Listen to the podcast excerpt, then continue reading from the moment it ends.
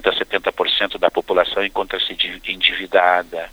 Eh, estamos com problemas de contratos, de, de, de execução de contratos, de, de, perda de empregos, não, não, se fala nem da perda de entes queridos, trazendo um grau de ansiedade muito grande.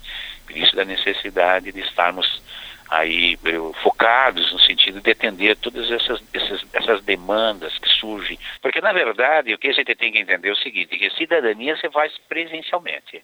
É, uma excepcio, é, é excepcional esse atendimento, por isso online.